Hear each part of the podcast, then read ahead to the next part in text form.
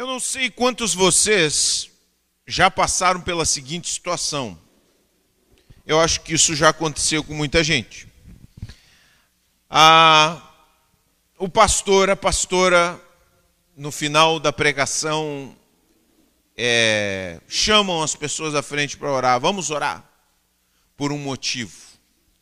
E aí você vem para frente, você recebe a oração, você sente a presença de Deus seu coração é despertado, você sai da igreja numa unção, numa graça, com um propósito novo na sua vida, e aí chega na segunda, na terça-feira, você volta a fazer aquilo que você tinha recebido a oração no domingo. Aí vem aquela decepção, vem aquele sentimento de fracasso, vem aquele baixar das armas, então você fica arrasado. Quantos de nós aqui já não aconteceu de fazer um propósito a respeito da sua alimentação? Quantos já fizeram um propósito de comer menos açúcar ou, ou pelo menos eliminar o açúcar da sua vida? Quantos já fizeram isso aí? Não, essa semana vai ser a semana. Você sai com aquele propósito de noite. Você tá, não está vendo doce. E aí você passa primeiro dia, segundo dia, terceiro dia, você pega e chega no supermercado e lá está aquele chocolate se oferecendo desavergonhadamente.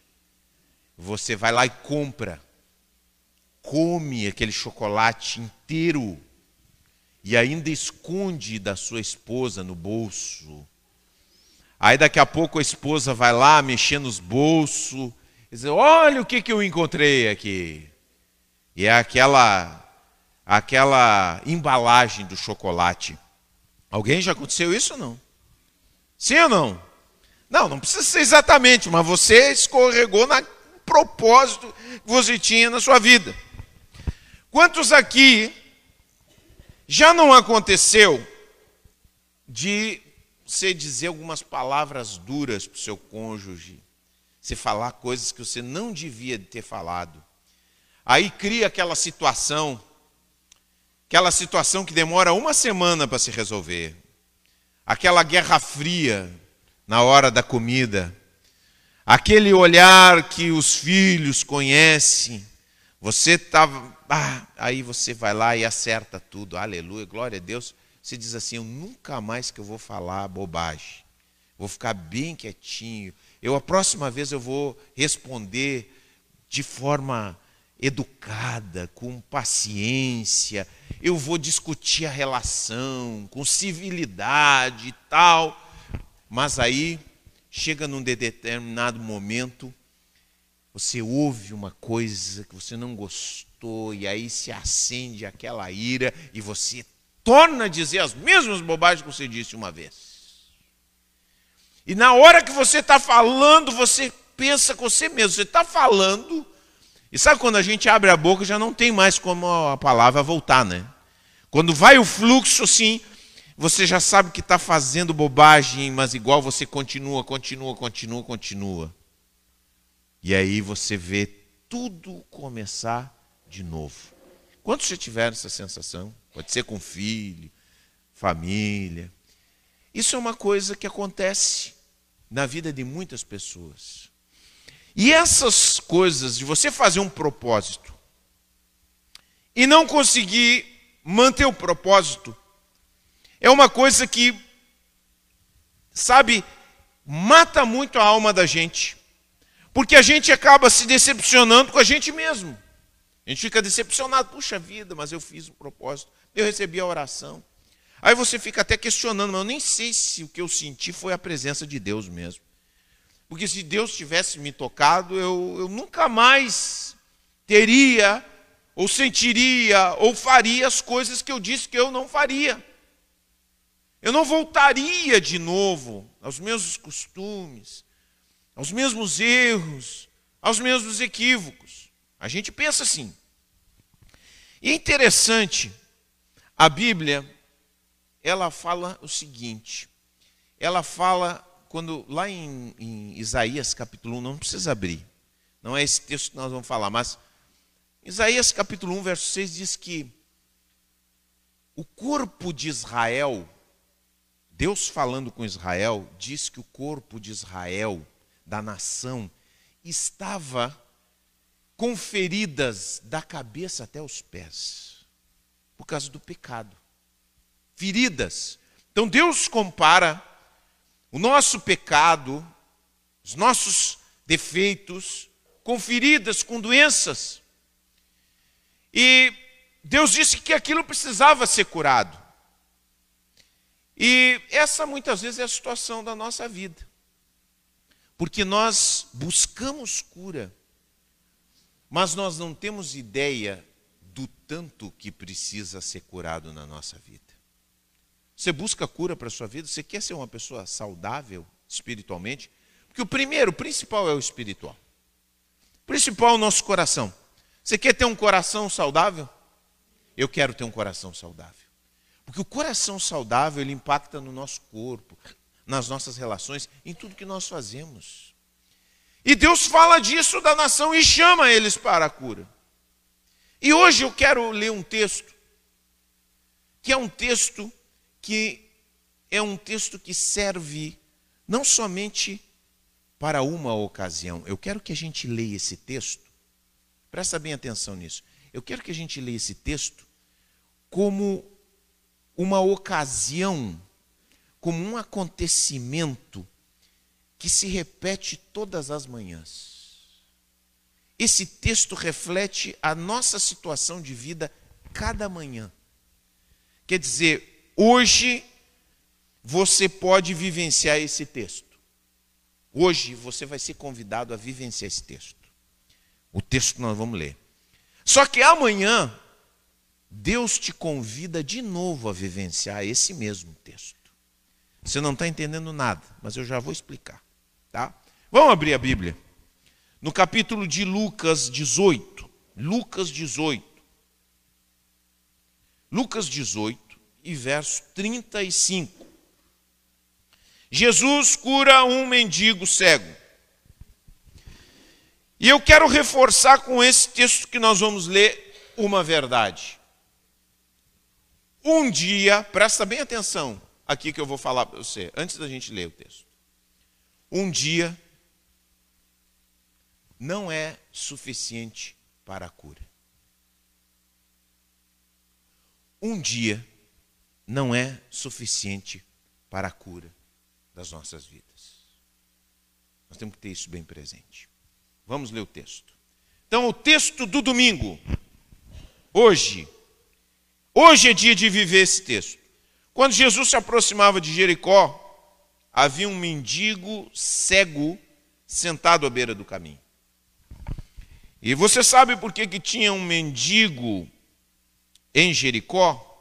Porque essa cidade tinha um bom clima, tinha sacerdotes abonados, ricos, vivendo nessa cidade. E havia um fluxo muito grande de gente ali. E as pessoas julgavam que dar esmolas era um ato de justiça. Então todo mundo em Israel, ser justo em Israel era uma coisa muito importante. No Brasil isso não é muito importante. No Brasil o que importa é ser esperto, é levar vantagem em tudo. Mas em Israel, ser justo era uma coisa da cultura. Era algo fundamental. Um israelita tinha que ser uma pessoa justa buscar a justiça. Então, as esmolas que se dava a um cego era um ato de justiça. Então, um lugar de muitos sacerdotes era um lugar onde trafegavam essas pessoas e elas davam muitas esmolas. Então, os cegos não eram bobos, eram cegos, mas não eram bobos. Então, eles ficavam no lugar onde eles poderiam obter né, a misericórdia, o olhar propício à generosidade, umas moedinhas ali para eles, para eles sobreviverem. Certo? Então, continuamos a ler, verso 36. Ao ouvir o barulho da multidão que passava, perguntou o que estava acontecendo. Sabe que uma pessoa que é privada da sua capacidade de ver, da sua visão, ela tem a sua audição muito desenvolvida. Então aquele cego já sentiu já pelos passos que estava alguma coisa diferente. O que está acontecendo aí? Então, o pessoal, ao ouvir o barulho, perguntou o que estava acontecendo. Disseram-lhe que Jesus de Nazaré estava passando por ali. Com certeza ele já tinha ouvido falar de Jesus. Aquele homem talvez seja, fosse um dos maiores fofoqueiros de Jericó. Sabe que pessoas onde passa muita gente, eu não vou falar nem profissão para ninguém dizer que eu sou preconceituoso. Mas tem determinadas profissões que houve mais fofoca, é ou não é? Porque estão bem posicionadas, estão sempre ouvindo, né? Tem certas pessoas que você vai, quer saber alguma coisa está acontecendo, você vai ali. Então aquele cego de Jericó era um homem bem informado, porque todo mundo passava por ali e ele ouvia as conversas. O que é isso aí? E tal e tal. Ele perguntava para todo mundo o que estava acontecendo. E as pessoas falavam, não, tal e tal. Respondiam para ele. Então ele sabia quem era Jesus. Sabia que Israel estava passando por uma revolução com esse homem. Sabia que Jerusalém estava se agitando, porque Jesus já estava no final do seu ministério e já estava indo para Jerusalém para os seus últimos momentos, antes da cruz. Então ele já tinha muita história que ele tinha ouvido. E eu tenho certeza pelo texto que nós lemos aqui que o grande sonho da vida dele era cruzar com Jesus de Nazaré. Era o grande sonho desse homem. Esse homem acalentou várias vezes, passava, quem é que está aí? Ah, fulano de tal. Ah, tá. Ouvia, perguntava, sabia. Quando ele ouvia de Jesus, ele devia pensar, será que eu não vou ter a chance Será que eu não vou poder ter a possibilidade de ouvir esse homem, de estar perto desse homem? Todo mundo fala dele, porque era só o que se falava, gente. Você não tem ideia. Quando se lê os evangelhos, você tem que saber. Onde Jesus chegava, juntava multidões, só sabiam o que estava acontecendo. A corria de boca em boca a pregação de Jesus, as obras de Jesus, e esse homem ansiava dentro do seu coração conhecer Jesus. E aí começou a gritar. Você acha que o desavisado ia gritar? Ah, olha que interessante. Jesus estava passando. Não, aquilo ali estava engasgado na garganta. Estava engasgado na garganta daquele cego. Então começou a gritar: Jesus, filho de Davi, tenha misericórdia de mim. Os que estavam mais à frente o repreendiam e ordenavam que se calasse. Para um pouquinho, Jesus tem coisa mais, mais importante para fazer. Está indo com uma missão. Para um pouquinho. O que, que tu quer? Mas ele gritava ainda mais alto: Filho de Davi, tenha misericórdia de mim. Então Jesus parou e ordenou que lhe trouxessem um homem. Quando ele se aproximou, Jesus lhe perguntou: que Jesus, quando estava na terra, por sua escolha, ao ser homem, ele também escolheu limitar o seu conhecimento, para que ele pudesse ter o privilégio de, enquanto humano, tomar os seus sustos. Então Jesus chega, porque Jesus muitas vezes se surpreende, porque ele assume também a nossa humanidade, apesar de ser Deus. Quando ele se aproximou, Jesus lhe perguntou, com aquela abertura para a surpresa que ele assume ao ser homem. O que você quer que eu lhe faça? Porque poderia ser uma esmola, poderia ser uma roupa, poderia ser qualquer coisa, uma pergunta que ele tinha a fazer. Ele disse: Senhor, eu quero ver. Respondeu o homem, e Jesus disse: receba, receba a visão, sua fé o curou. No mesmo instante, o homem passou a enxergar. Agora ele começou a enxergar fisicamente e espiritualmente. As duas coisas. Na verdade, eu acho que ele já estava enxergando espiritualmente. Só faltava, vejam só, porque já enxergava, porque ele estava determinado com Jesus.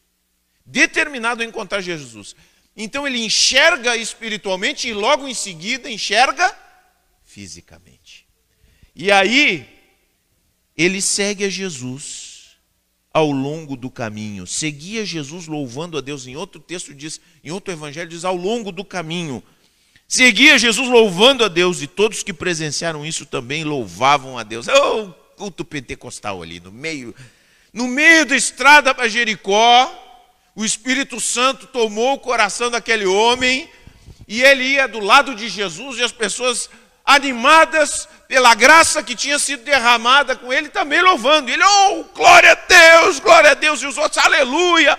E aquilo ali foi um cultão pentecostal que maravilha. Tem pessoas que dizem, mas por que essas pessoas gritam? Mas quando você foi abençoado por Deus, você tem vontade de louvar. É ou não é? Ah, eu fui... Imagina você recebendo uma benção. Ai, fui curado. Não sou mais cego. E tem uns irmãos que são assim, né? Ai, pois é, estou muito abençoado. Não, se você está abençoado, você diz, oh, glória a Deus. Então não tem vergonha de dizer. Graças a Deus. Amém, queridos? Você chega em casa, você vê a bênção de Deus na sua vida, você diz, graças Senhor, glória. Não podemos ter vergonha disso. O que eu vejo gente gritando bobagem nessa vida. Mas esse homem tinha sido abençoado. Agora, voltamos para aquilo que eu disse para vocês. Todo dia é um dia como esse daqui do Evangelho. Todo dia, presta bem atenção, é um dia como esse dia do Evangelho. Como, pastor? De que forma? Todos os dias, Jesus passa perto de nós. A Bíblia diz o seguinte, presta bem atenção. Jesus está presente Jesus disse o seguinte: Eis que estou com vocês todos os dias. Ele disse assim: Não, não. Quando o Putin soltar a bomba, eu estou saindo fora. Não, não disse isso. Não, não, olha, quando a esquerda ganhar no país, eu estou caindo fora. Não, não disse isso. Olha, quando a situação econômica for difícil, eu estou caindo fora. Não, não disse isso. Jesus disse o seguinte: Eu estou sempre com vocês.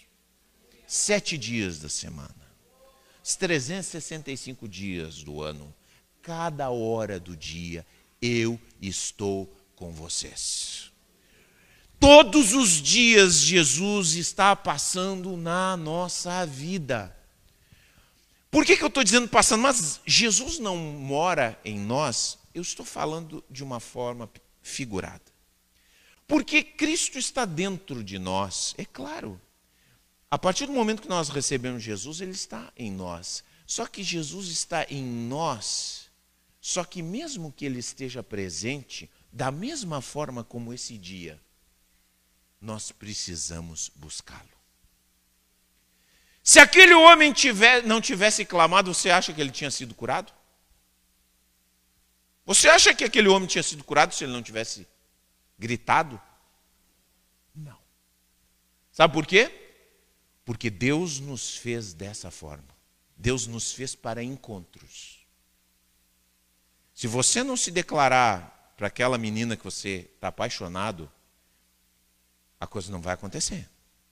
Você precisa dizer. Você tem que chegar e dizer: olha, entendeu? Sabe, em outro tempo, né? Eu estou por fora, já estou no outro tempo, né? Na, na época que era de namorar, que eu estava de namorar, a gente se olhava. Né? Seu Zé. Sua época era assim também? O senhor não partia para o ataque direto, né, seu Zé? Não, né?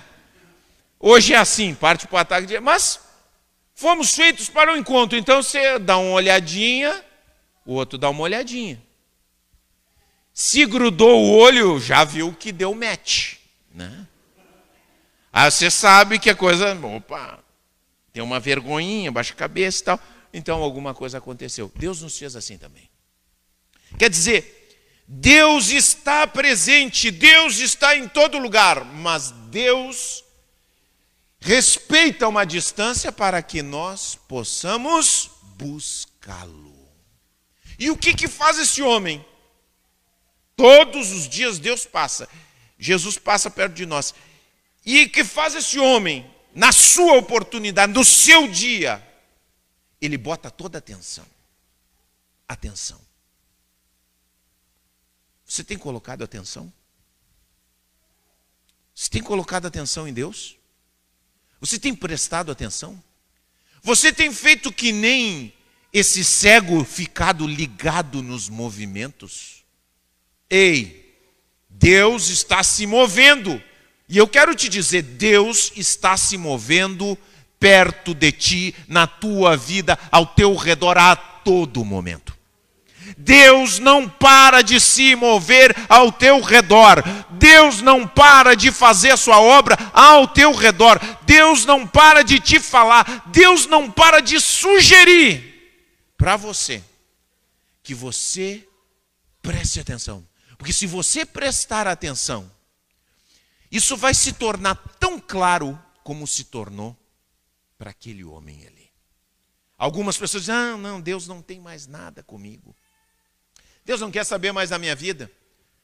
Nada disso. O que está acontecendo é que você não presta atenção.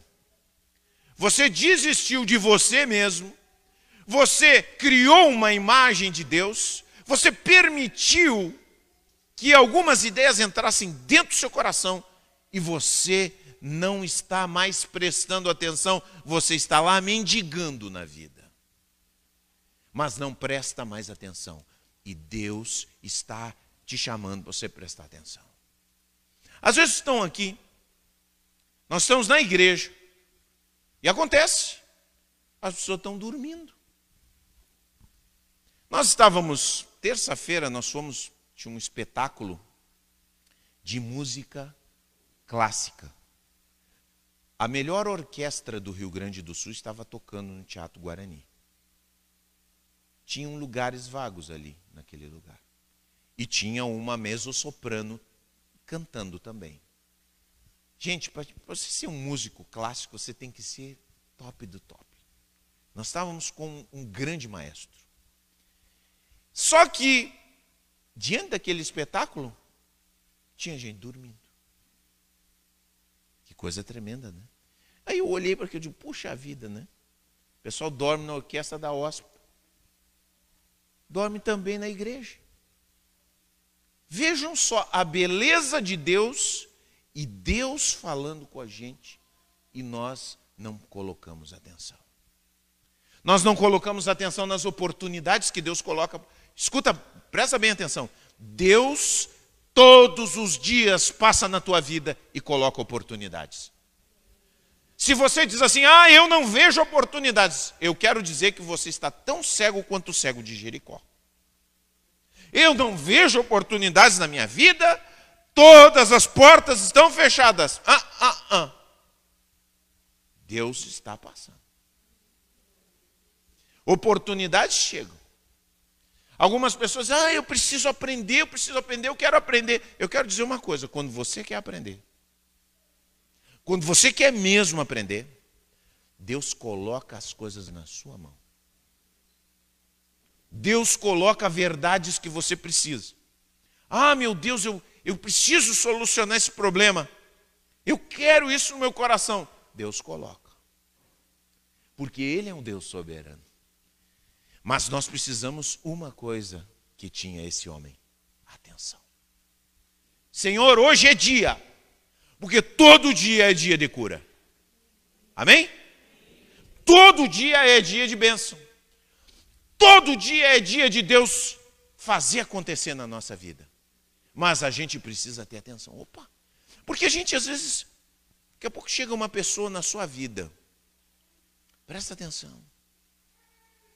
Muitas vezes chega uma pessoa na sua vida que ela chega para ser um canal de Deus.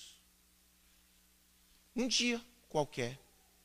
E você não consegue perceber que essa pessoa é um canal de Deus para você.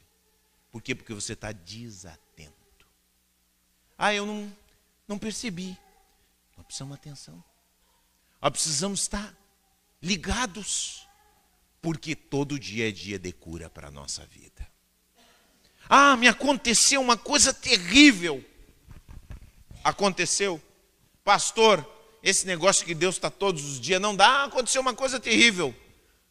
Essa coisa terrível que aconteceu também é parte dos planos de Deus. Deus deixa acontecer, Deus permite, e tem coisas que a gente diz assim, mas isso aqui é um absurdo. E as coisas mais absurdas se tornam uns canais de Deus para nos abençoar. Tenha certeza disso. Eu sei que é difícil aceitar isso. Muitos de nós temos dificuldade, mas eu quero dizer, creia. Creia para que você possa ver. Deus está todos os dias passando, porque a sua misericórdia é inesgotável. Amém? Agora, essa é a primeira verdade que nós tiramos para você, para o seu dia, para hoje. A segunda verdade que nós percebemos aqui é que nós todos os dias também temos uma escolha. Todos os dias temos uma escolha. Seremos mendigos sentados à beira do caminho? Ou seremos aqueles que terminarão o dia louvando e bendizendo a Deus. Muitos de nós temos escolhido sermos mendigos na existência. Não precisamos ser mendigos, mas somos mendigos. Todo mundo aqui está bem vestidinho, vocês sabem que eu estou falando. Eu estou falando do coração. Tem pessoas que têm relacionamentos nos quais elas são mendigos elas imploram para serem amadas. Elas se arrastam para serem amadas quando elas deveriam respeitar-se a si mesmas. Tem pessoas que estão em situações deploráveis e ficam ali. Tem pessoas que ficam todos os dias culpando alguém da sua situação. Ah, o problema é o presidente. Ah, o meu problema é o professor. O meu problema é o meu vizinho. O meu problema, meu pai. O meu problema é minha mãe. O meu problema é minha esposa. O meu problema é o meu filho. E ao ficarem assim, elas ficam como mendigos na beira do caminho. Porque Jesus está passando. E Jesus está passando para mudar, hein? Jesus está passando para mudar, mas se nós escolhemos ser mendigos, para sempre seremos mendigos. Você quer ser mendigo por resto da vida? Tem gente, sabe o que é o espírito de mendicância? É o cara esperar ganhar na loteria. Esse é o espírito da mendicância. Você espera que alguma coisa improvável aconteça sem que você tenha que fazer nada a não ser lançar sua sorte.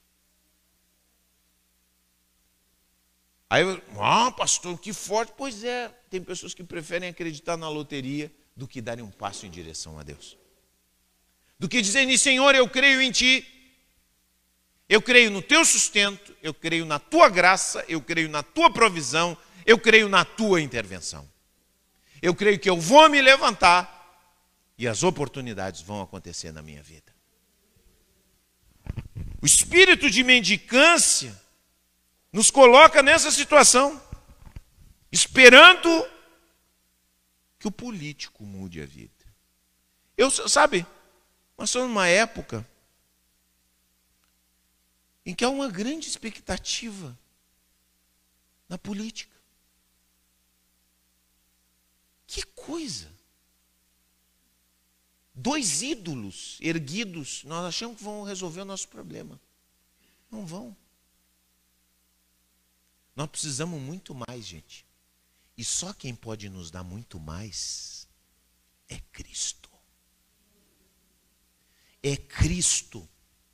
Porque podemos ter a nossa casa cheia de bens Podemos ter as situações propícias, mas se o nosso coração for de mendigo, nada poderá nos acrescentar. Você imagina aquele mendigo? Com muitas esmolas, porque quando Jesus passou, eu acho que ele deve ter ganhado um monte de esmola. Tinha um monte de gente na volta de Jesus. Mas ele não se acomodou com aquele monte de esmolas que tinha recebido ali. Ele disse: Eu quero mais da minha vida. Eu quero mais do que esmolas. Eu quero mais do que um casamento de qualquer maneira. Eu quero mais do que um casamento infeliz. Eu quero mais do que uma situação da minha família que não melhora. Eu quero muito mais do que ficar repetindo o que os meus pais fizeram. Tem pessoas que se conformam. Ah, eu sou igual com meu pai mesmo. Meu pai bebia, eu bebo também. O que é isso? Que Jesus nos arranque do nosso coração esse espírito de mendicância. Mas essa é uma escolha que nós precisamos fazer. Eu disse para mim mesmo quando eu era pequeno e quando Jesus, quando eu enxerguei Jesus, quando eu percebi Jesus, eu me apeguei a Jesus e digo: Senhor, porque eu me lembro que eu tinha crises de pânico, crises de pânico que não se resolviam. Na época não tinha nada diagnóstico, nada. Existia solução. E eu, quando Jesus passou na minha vida e me curou das crises de pânico, me curou, eu me apeguei ainda mais a Ele. Porque todo dia é dia de cura. Nós temos tanta coisa para arrumar, todo dia é dia de dizer: Eu não vou ser mendigo.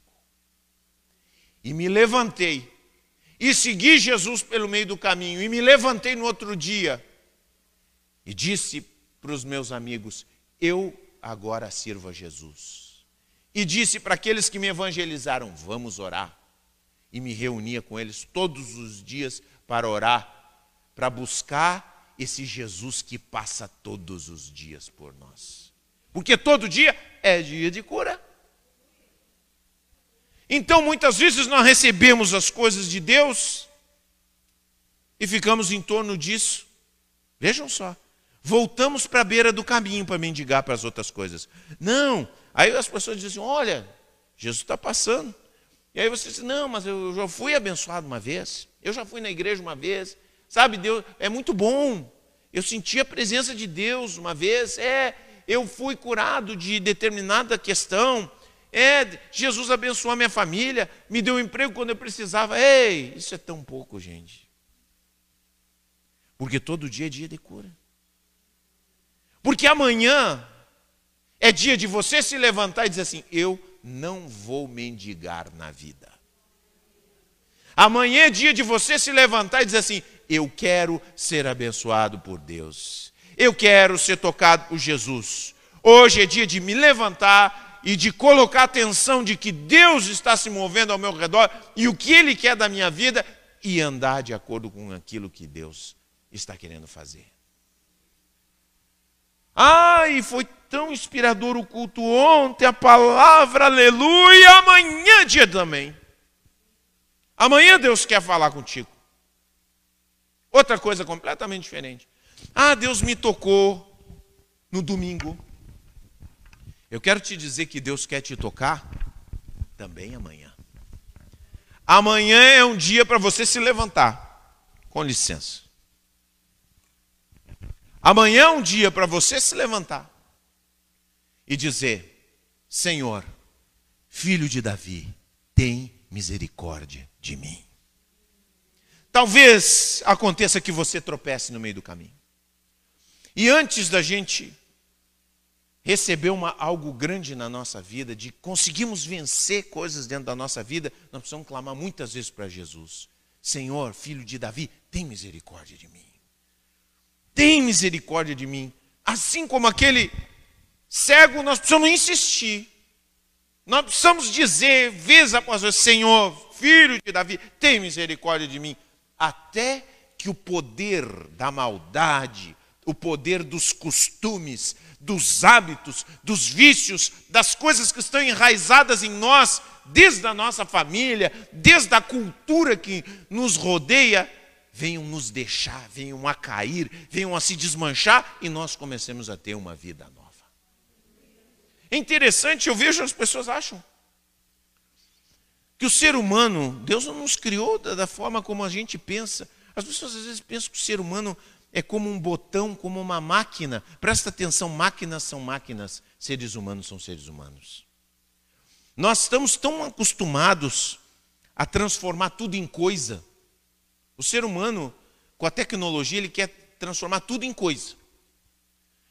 E dessa maneira ele acha, ele acaba olhando para si mesmo como se fosse para o outro ser humano, como se fosse uma coisa também. Então nós achamos que Deus vai apertar um botão em nós e está tudo arrumado na nossa vida. Não.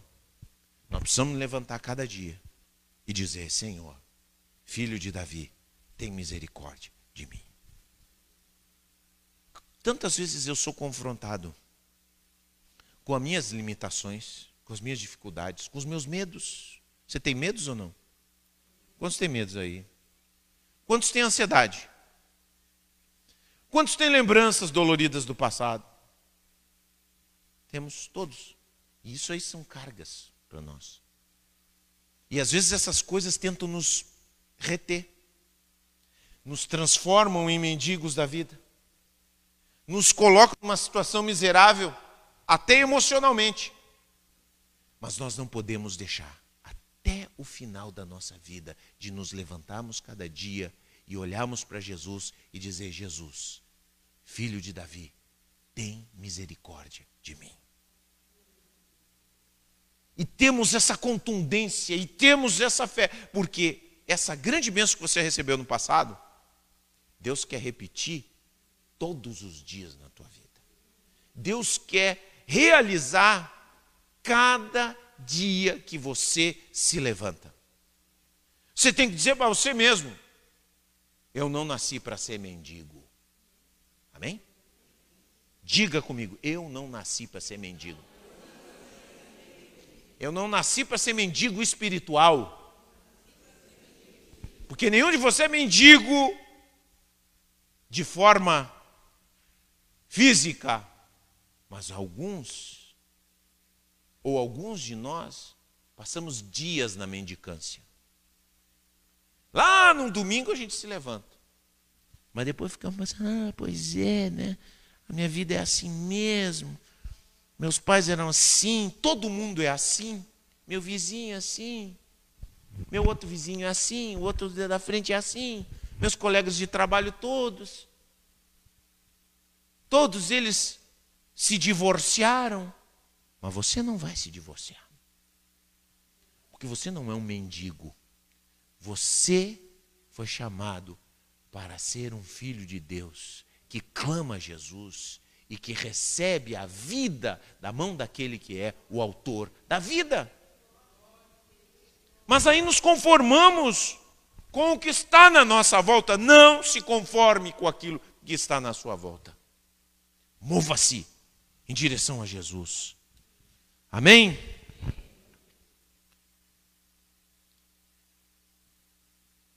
E por último, gente, que a gente vê nesse texto, e que acontece quando nós nos levantamos do nosso estado de mendicância. A vida ela, ela, ela tem estruturas. Sabe aquele brinquedinho que você faz? Não sei quantos conhecem aquele brinquedinho de ir encaixando que você vai tirando e vai colocando lá em cima. Como é que é o nome daquele, daquela torre que tem vários várias pecinhas, você vai brincando, você tira lá de baixo coloca em cima. Como é que é? Jenga. Jenga. Que é uma. A gente tem em casa. A gente vai tirando, são três, três é, pecinhas em cima de três pecinhas. Então você vai, coloca, monta, depois vai tirando embaixo. Quando você tira embaixo, dá uma, uma movida. E a nossa vida espiritual é assim também. Quando você se move, presta bem atenção. Quando você se move do seu estado de mendicância, todo mundo está acostumado às coisas, todo mundo toma susto quando uma coisa muda. Você pensa uma pessoa que estava sempre suja, maltrapilho, fedorenta, e daqui a pouco ela aparece penteada, perfumada e bem vestida. Todo mundo toma um choque. E o que, que aconteceu com esse mendigo? Já no começo, no nascedouro de algo novo na vida dele. O que, que acontece? As pessoas começam a dizer: cala a boca, fica quieto, fica aí. E ele começa a gritar: e diz, não, não, não, para, para, para, para, para, que Jesus não vai te atender. Tu não é importante, não tem nada para ti. Tu é uma pessoa sem importância. Talvez muitas vezes você ouve isso dentro do seu próprio coração, você disse isso para você. Eu sou uma pessoa sem importância. Pois eu quero te dizer que nesse mundo que Deus criou, não existe uma só pessoa sem importância. E quando Cristo cura esse mendigo, ele está dizendo para mim e para vocês: cada um de nós tem uma importância fundamental para Deus. Cada um de nós é bem-vindo ao colo de Deus. Cada um de nós é bem-vindo à casa de Deus. Cada um de nós é bem-vindo na intimidade de Deus. Só que quando a gente se mexe, as pessoas se incomodam. Aí daqui a pouco, até pessoas que você ama dizem para você: Ah, agora tu vai virar um fanático desses. Agora tu só quer saber de igreja. Agora tu só quer ficar com essa Bíblia aberta. Agora tu virou beato. Agora tu é o pastorzinho. Aí chega alguém, você, ai, a o pastorzinho chegou. Sabe por quê? Porque alguma coisa espiritual se moveu. E quando as coisas espirituais se movem, quando as estruturas se movem, as pessoas se incomodam. Por incrível que pareça, as pessoas sentem quando você vai melhorar. E elas estão acostumadas que você esteja de uma determinada forma. Sabe, outro dia eu estava ouvindo um palestrante falar. Ele diz assim: se você quer saber se alguém é verdadeiramente seu amigo, faça uma reunião com todos e diga para todos eles, olhando no olho: gente, a minha vida está maravilhosa. Nunca estive tão bem na minha vida. Minha vida profissional está realizada, minha vida espiritual está realizada e olhe no olho de cada um. Aquele que não sorri e não te abraçar e não se emocionar e disser: Como eu fico contente de ouvir isso, pode saber que não é seu amigo. Porque as pessoas são solidárias com fracasso, mas dificilmente se alegram com sucesso. E quando você se levanta espiritualmente, lamentavelmente, pessoas que estão na penúria também, quem está na mendicância diz assim: fica aqui, fica aqui, que aqui a gente pega uma esmolinha. Aqui a gente pega um troquinho. Tem bastante gente aqui. Fica aqui, para com isso. Não leva isso muito a sério. Tu está levando muito a sério isso. Isso não vai funcionar. Logo, logo tu está aqui de volta com a gente. Mas o cego nunca mais voltou, aleluia. Ele seguiu Jesus pelo meio do caminho. E eu quero desafiar você nessa noite, a que você nunca volte ao estado de mendicância, que você acorde o dia, você olhe no meio do caminho e diga: hum, hum, Eu não me sento mais aqui. Hoje é dia de misericórdia, aleluia. Filho de Davi, tem misericórdia de mim, aleluia. Lá vem a misericórdia de Deus para nós. Pode vir, vem, vem, vem. A Bíblia diz que o trono da graça está aberto para nós. Meu Deus, o trono da graça está aberto para nós todos os dias. Eu posso dizer, Senhor, oh, eu quero mais. E Deus, não tem problema, isso aqui é inesgotável. Aqui não falta, aqui não tem, aqui não chega, aqui não tem escassez, aqui não tem vermelho, aqui eu não canso de abençoar, eu não canso de ter misericórdia, eu não canso de amar. Deus não cansa. Nós seres humanos cansamos, mas Deus não cansa. E aí você diz: Ah, aquela pessoa que me ajudou não vai me ajudar mais. Esquece, fica tranquilo. Porque se você clamar a misericórdia de Deus, Deus vai levantar outras. Deus vai construir para você a partir do momento em que você se levanta do seu lugar. A partir do momento que você diz, filho de Davi, tem misericórdia de mim. A partir do momento que você insiste em ser abençoado, que você crê que ali, na mão de Deus está a bênção, você vai encontrar. Nós cansamos muito rápido, gente. A gente cansa de umas coisas, das coisas espirituais, a gente cansa muito rápido. Eu fico apavorado. Com as pessoas, às vezes eu vejo as questões do, do, do dos shows, né? Eu vejo os, o pessoal quer ver um show agora que tinha um Rock in Rio. O pessoal fica dias com uma cadeirinha esperando para comprar um, um, um, ingresso. Agora compro pelo, pela internet, mas em outros shows ficam esperando para entrar. Sabe? Ficam esperando para entrar, para pegar os primeiros lugares para estar tá perto do seu artista favorito. Sabe o que você ficar dias e dias sentado, sem dormir ali naquela cadeira, esperando para poder entrar primeiro no show? E aí, quando abre aquilo, é uma loucura. Saem desatando, correndo, e ainda bota aquele fraldão para fazer xixi durante o show. Porque não dá para sair dali. Não, é verdade, eu não estou brincando, é isso aí. Fazem cocô xixi ali ficam assado. Entendeu? Que nem bebê, volta a ser bebê, mas estão ali, curtindo. Você, você olha aquela gente ali na frente do show, né? não é brinquedo. Mas elas, meu Deus, tudo por duas horas, por um momento e tal. Ah, maravilha. De repente um dia você vai fazer isso, mas escuta. E quanto à nossa vida espiritual? Nós não podemos ser intensos também.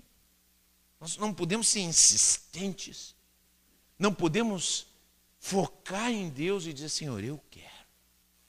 Às vezes a gente chega, eu já vi gente aqui na igreja, pessoas que depois comentaram, nem estão mais. Mas a gente chama as pessoas para vir aqui para orar. Não, vamos orar pelas pessoas, porque nós oramos, e oramos, e oramos. Porque cremos e temos visto Deus fazer diferença na vida das pessoas. E aí a pessoa disse assim: Eu não vou lá na frente. Se Deus quer me abençoar, vai me abençoar aqui. Nossa, olha só. Os mendigos botando condição para Deus. Vejam só se aquele mendigo dissesse assim: se, se Jesus é rei mesmo, vai me abençoar aqui. Não, ele não era um tolo. Porque quem pensa assim é um tolo. Aquele mendigo não era tolo, ele já estava enxergando espiritualmente.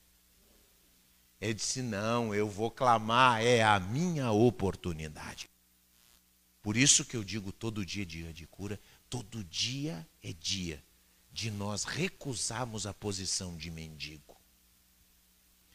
E irmos a Deus e insistimos em Deus e buscamos a solução até que ela venha. Até que Jesus diga: vem, vem aqui. O que, é que tu está precisando?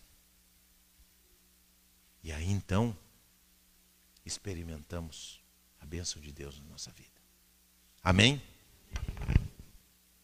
Está disposto, meu irmão? O que, que você fez hoje? Como você veio nesse culto? Como é que você está nesse culto? Você veio como o cego de Jericó, totalmente atento a Deus? O que, que Deus vai me falar? O que, que Deus tem para mim hoje? O que, que vai acontecer aqui? Ou você está só esperando uma esmolinha? Só uma sensação boa só bateu o ponto com Deus. Você não espera mais nada. Querido, quem crê, espera. Quem crê tem expectativa. Qual é a expectativa do seu coração? O que você espera espiritualmente? Pois é, quando o Espírito Santo de Deus está fazendo a obra em nós, nós esperamos alguma coisa. E você deve esperar algo de Deus realmente. Porque Cristo está passando. Eu espero. Eu espero. E eu não só espero, eu clamo: Filho de Davi, tem misericórdia de mim. Faz algo por mim. Faz algo por mim. Muda a minha vida. Talvez você está enredado em relacionamentos que você não deveria estar. Talvez você está enredado em vícios. Talvez você está enredado emocionalmente. Eu quero te dizer que é só Cristo que pode trazer mudança na tua vida. É só Cristo que pode deflagrar um processo de mudança completa. Você vai bater em várias portas. Os médicos podem te ajudar? Podem te ajudar. As pessoas podem te ajudar? Sim, podem te ajudar. Mas existe uma dimensão da nossa vida que, se não for arrumada, nada mais ajudará. E é a nossa vida espiritual. Filho de Davi, tem misericórdia de mim. Vamos ficar de pé em nome de Jesus.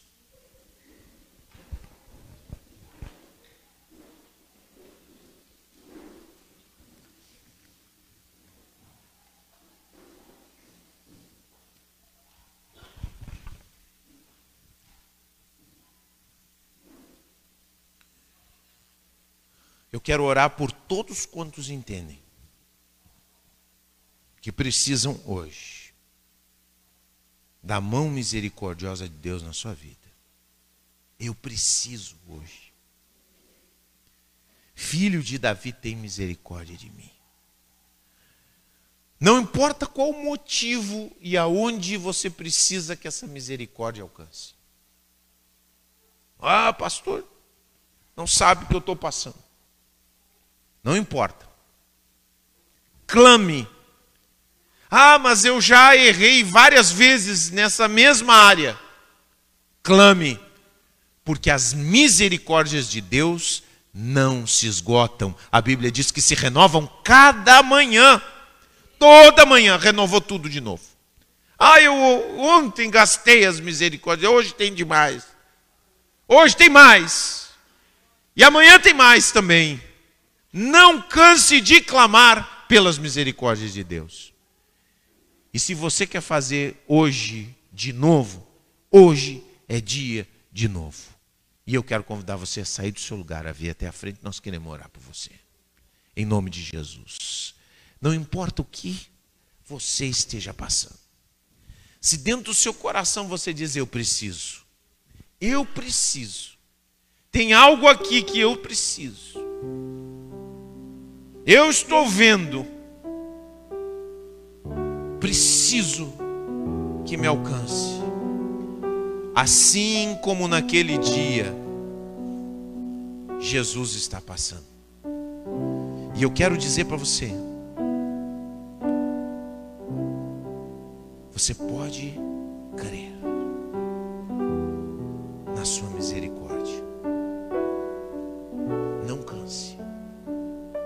Canse de pedir misericórdia.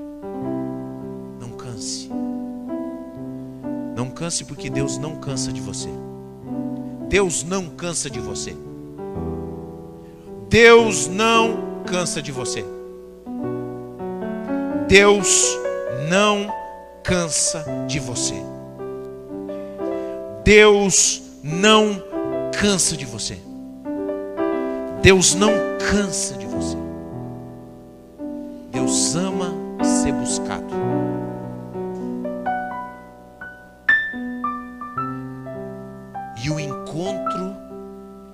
possibilidade do encontro está aqui. Cada dia a possibilidade do encontro,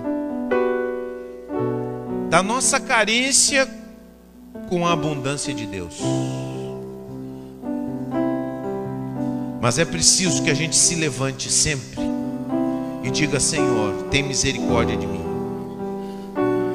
O que eu acho lindo nesse texto é que ele larga a capa ele disse: Eu não vou ser mais mendigo. Ele larga a capa, ele estava determinado. Deus, chega disso aqui. Porque todo mundo identificava ele pela capa. Deu, acabou, nunca mais. Não vou ser mais mendigo. Eu vou viver das misericórdias de Deus. Eu vou viver das ricas misericórdias de Deus. Oh, como isso nos liberta, queridos. Aleluia. Glória a Deus.